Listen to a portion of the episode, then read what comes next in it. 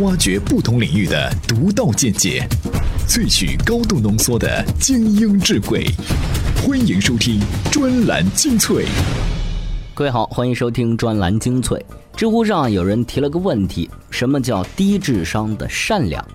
一位叫做“请叫我噜噜酱”的网友的答题角度啊，和其他人都不太一样。他说了这样一个故事：克罗格是一家美国的大型连锁超市，二十四小时营业。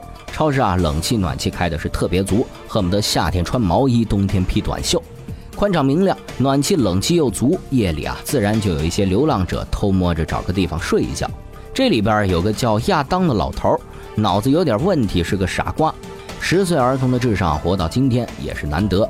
有一天，克罗格超市啊换了一把伞，其实呢也没怎么换，就是断了一根骨架。一个店员看老头可怜，买下来送给了他。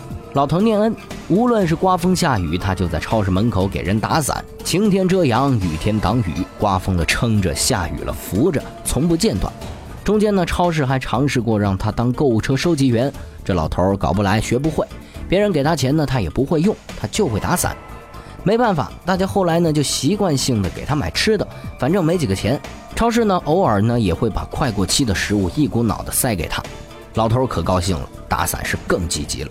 一次雷阵雨，雨量充足，水珠啊砸到地上，感觉像九天落瀑布，嗡嗡的像地震，吓得大家都不敢出去。这亚当呢笑眯眯的举着伞过来，想骑车吗？那一瞬间，那一瞬间，我突然觉得他那么可爱。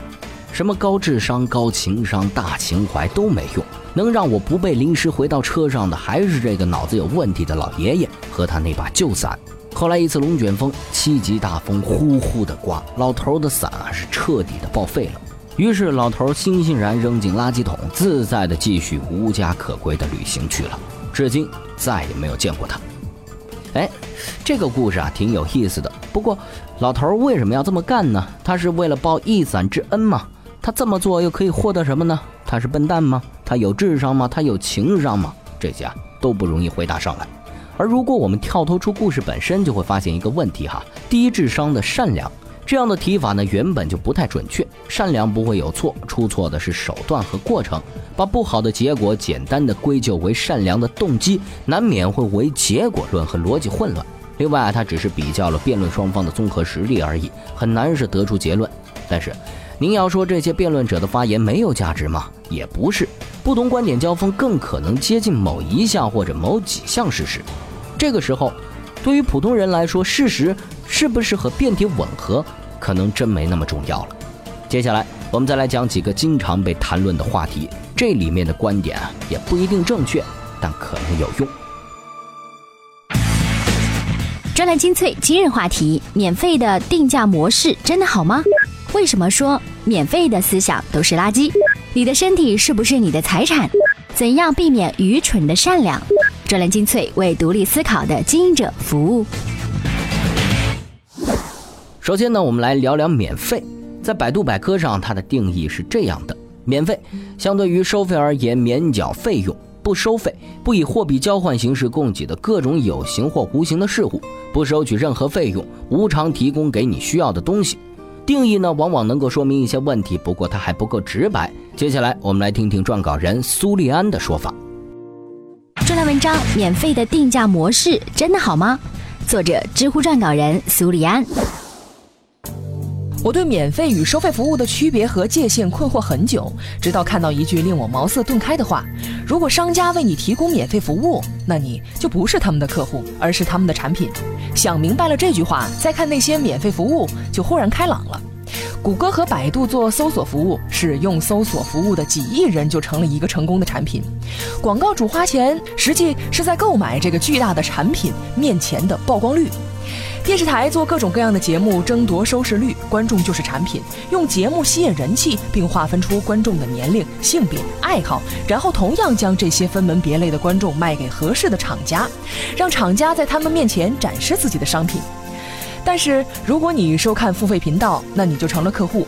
首先，不必被广告困扰；其次，电视台对你的态度从吸引、分类变成了服务和满足。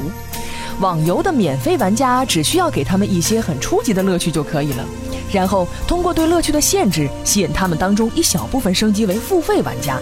而大部分始终免费的玩家，实际上是被打包成了一个巨大的陪太子读书的团体，供付费玩家们杀戮、领导、指挥。而且付费少些的人，同样要陪付费更多的太子们读书。对大型商场而言，顾客不是直接客户，商铺租户才是。顾客实际是他们提供给各商铺的产品，招揽到合适商铺类型的顾客才是他们的目的。所以，找准商场定位，招揽合适的商家进驻，针对定位进行宣传，甚至免费冷气、班车、座椅、公厕这种小事儿，都是为了尽可能的给商铺提供更多客源。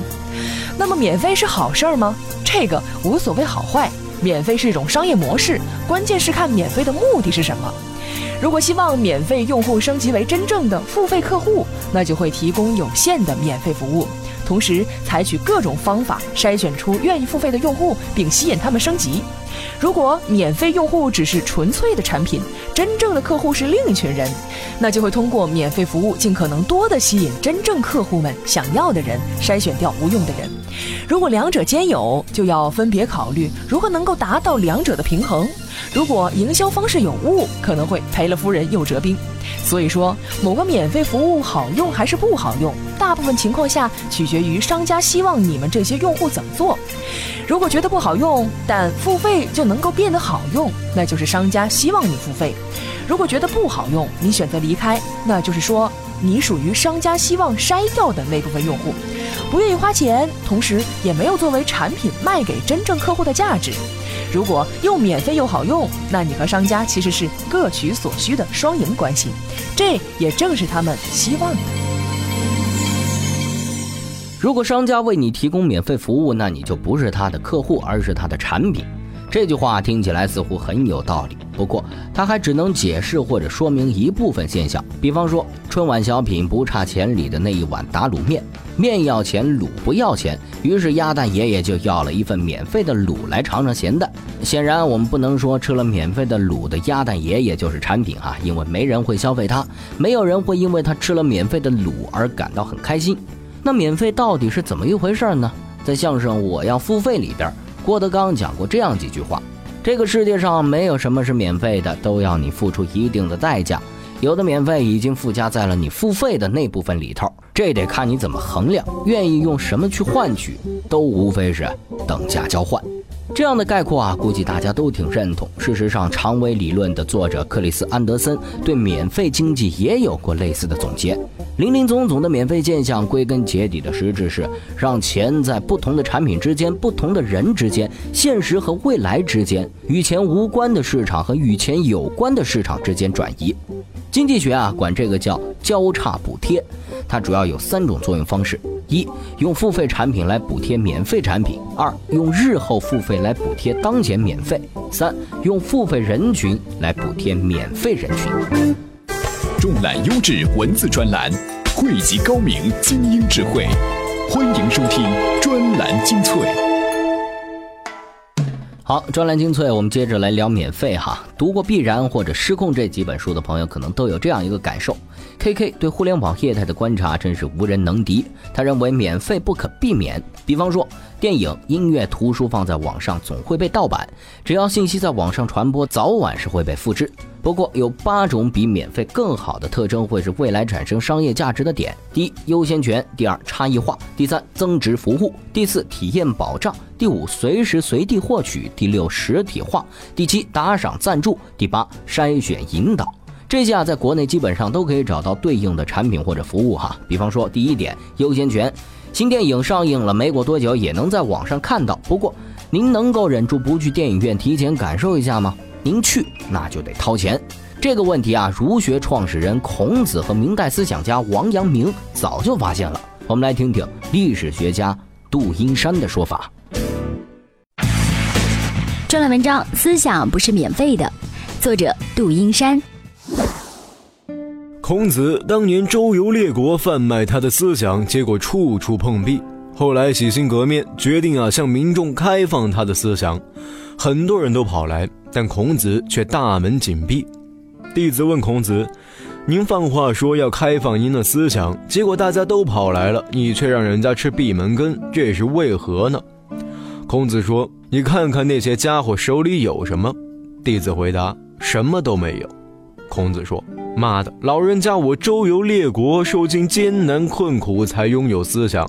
他们两手空空的来，就想把我的思想得到，想得美。”弟子明白了，您的思想不是免费的。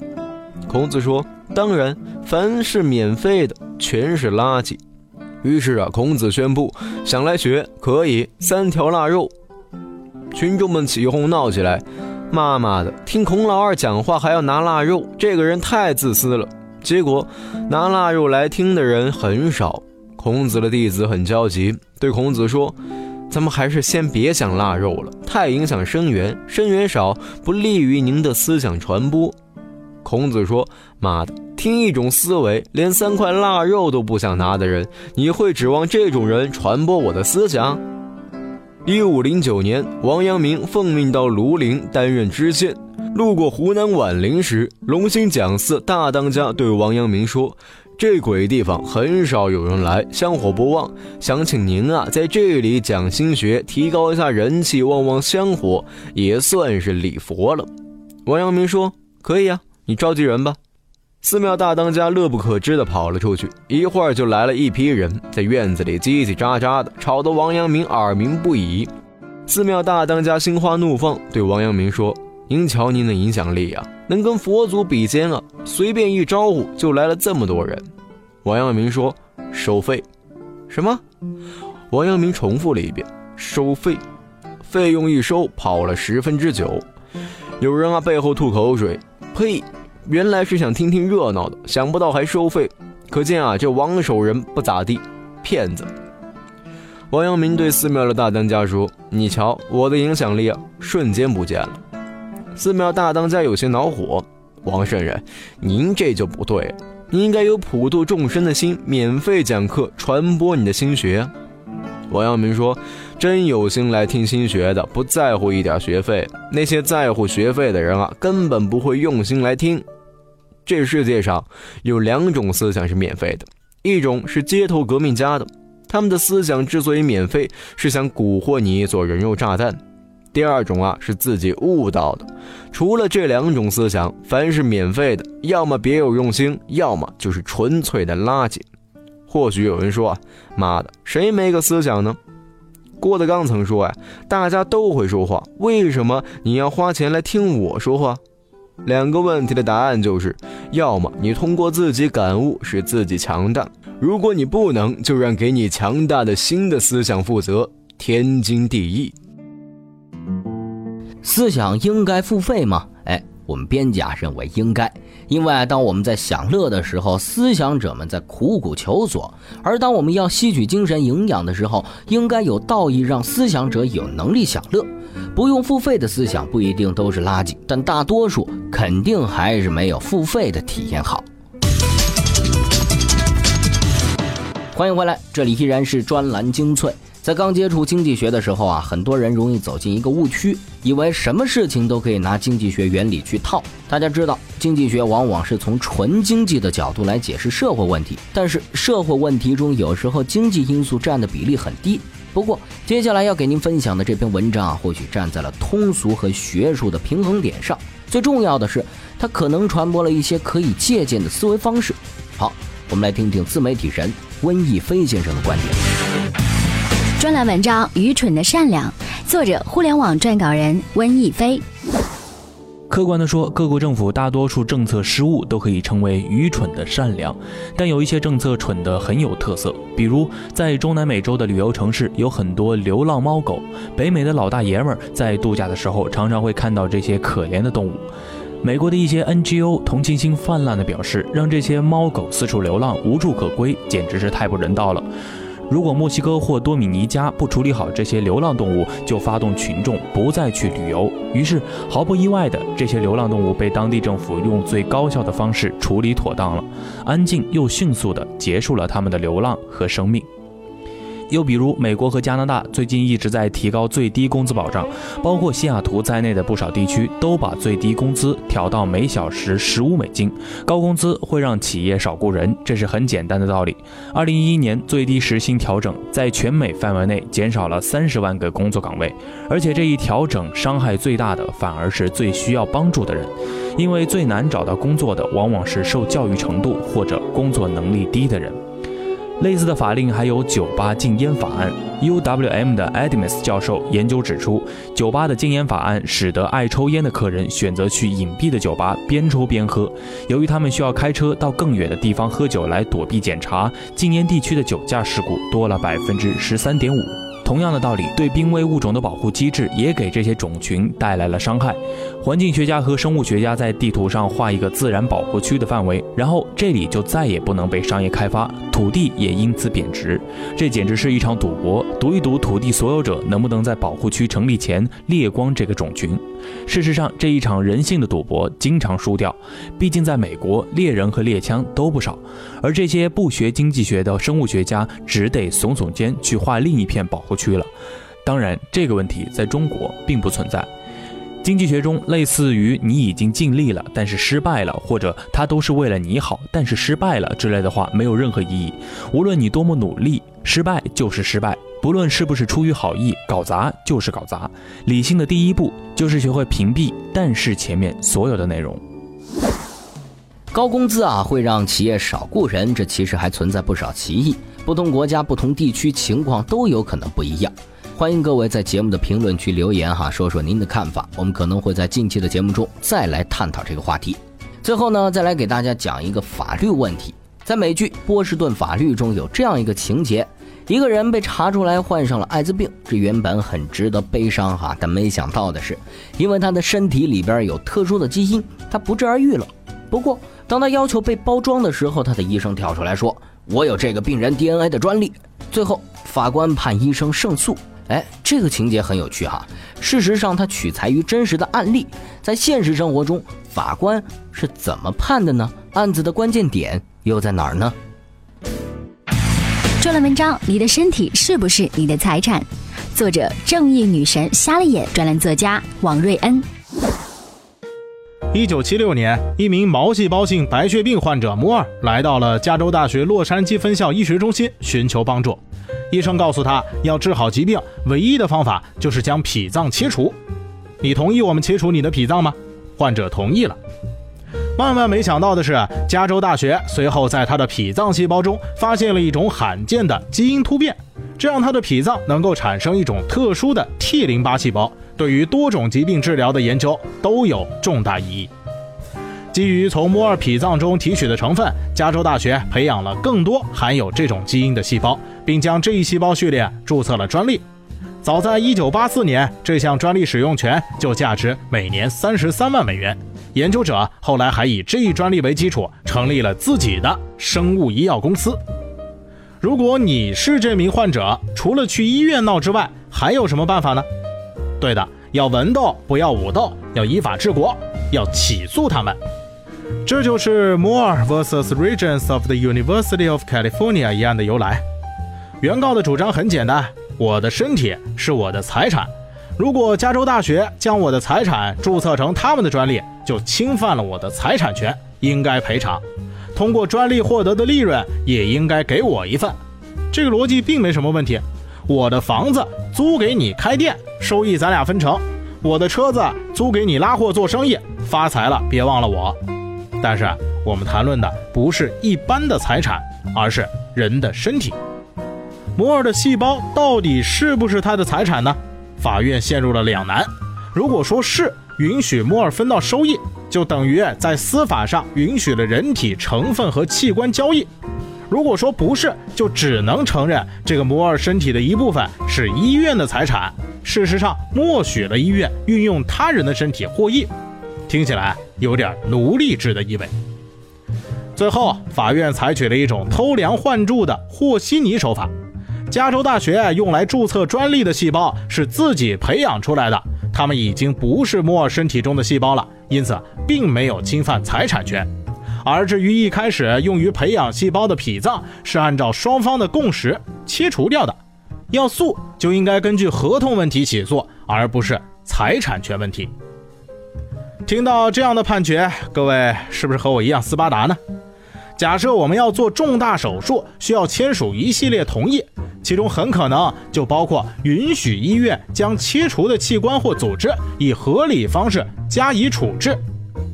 这时有谁会仔细看到底有什么条款？谁又能想到医院会不会靠你的身体成分发财呢？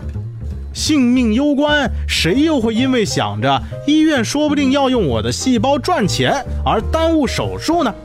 这个问题在现实当中本来就很难用一纸合同解决。那么怎么做才是对的呢？